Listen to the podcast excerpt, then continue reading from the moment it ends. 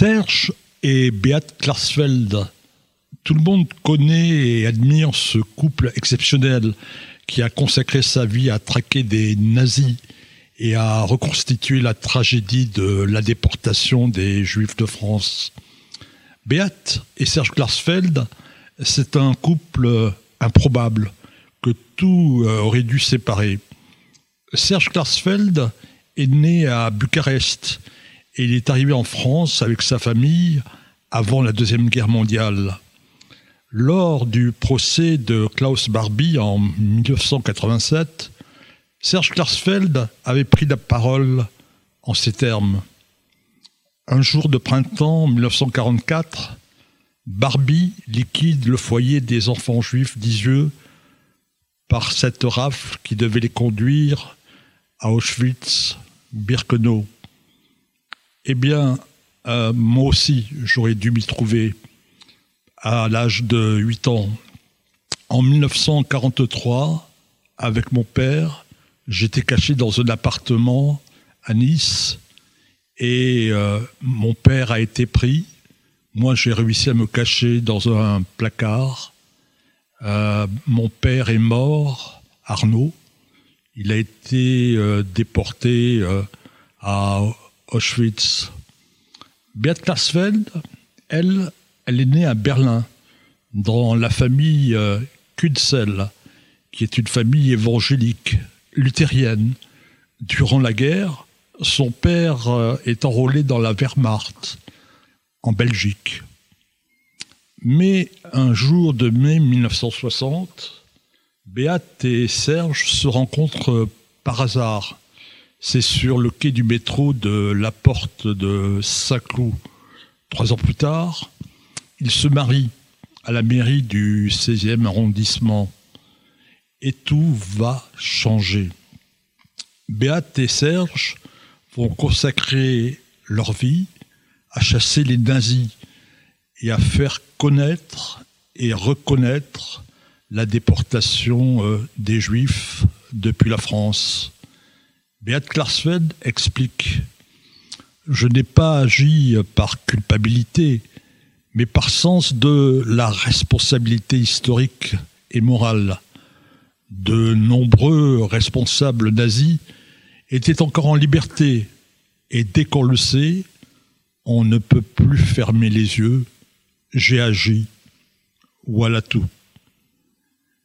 Un des combats les plus célèbre mené par les Klarsfeld, c'est celui de la traque et de la capture de Klaus Barbie. On le surnomme le boucher de Lyon. En février 1943, Barbie y est nommé chef de la Gestapo.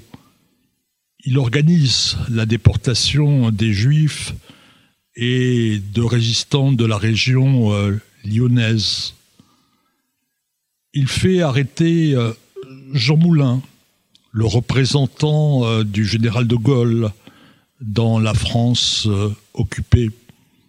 Moulin est torturé, mais il ne parle pas. Et il va mourir dans le train qui l'amène au camp de Drancy. Après la guerre, Barbie se réfugie en Amérique du Sud. Il prend le nom de Klaus Altmann.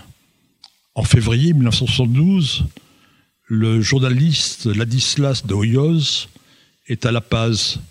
Dans le journal de 20 heures de TF1, il fait cette révélation.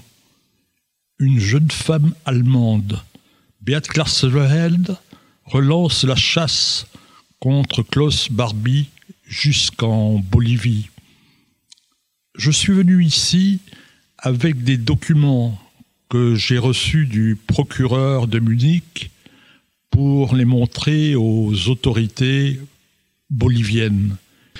Barbie et Altman sont la même personne, explique Beat Klarsfeld. Elle a obtenu des preuves de l'identité d'Altman Barbie. Il est au même endroit, il a des enfants du même âge, il porte des prénoms identiques. Mais un journaliste allemand avertit les Klarsfeld un homme d'affaires euh, bolivien qui est d'origine allemande est arrivé pour s'installer au Pérou. Il dit que sa femme ne supporte pas l'altitude de la Bolivie. Altman ressemble trait pour trait à Barbie, dont une photo datant de 1942 a été publiée dans la presse par les Klarsfeld. Alors, Beate part pour Lima.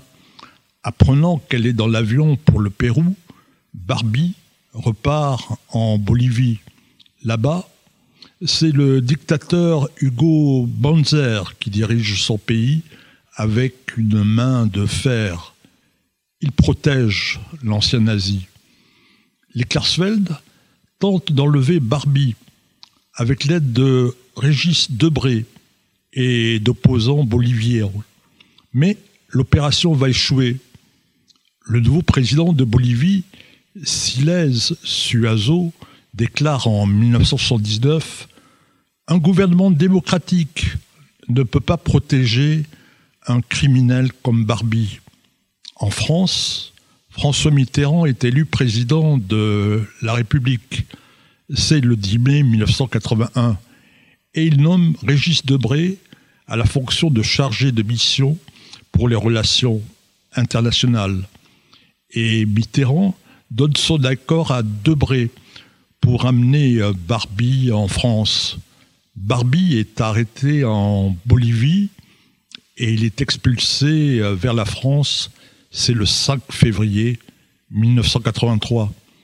Le procès de Barbie s'ouvre à Lyon le 11 mai 1987. Jacques Vergès est son avocat principal. Le 4 juillet 1987, la sentence tombe. Barbie est condamné à la prison à perpétuité pour ses sept crimes contre l'humanité. Barbie, pas un seul instant, pas un seul moment, n'essaiera de se justifier, de s'excuser. C'est la première fois que ce chef d'accusation est retenu en France, et ce grâce à Beate et Serge Klarsfeld. Barbie meurt en prison en 1991. Lors du procès, Serge Klarsfeld avait lu une lettre de Liliane Krockmal, l'une des 44 enfants d'Isieux déportés à Auschwitz par Barbie. Liliane avait écrit Dieu, vous qui êtes bon, vous qui êtes gentil, faites revenir mes parents, protégez-les encore plus que moi-même. J'ai tellement confiance en vous que je vous dis merci à l'avance. Liliane a été exterminée à Auschwitz avec son frère et sa sœur. Elle avait à peine six ans.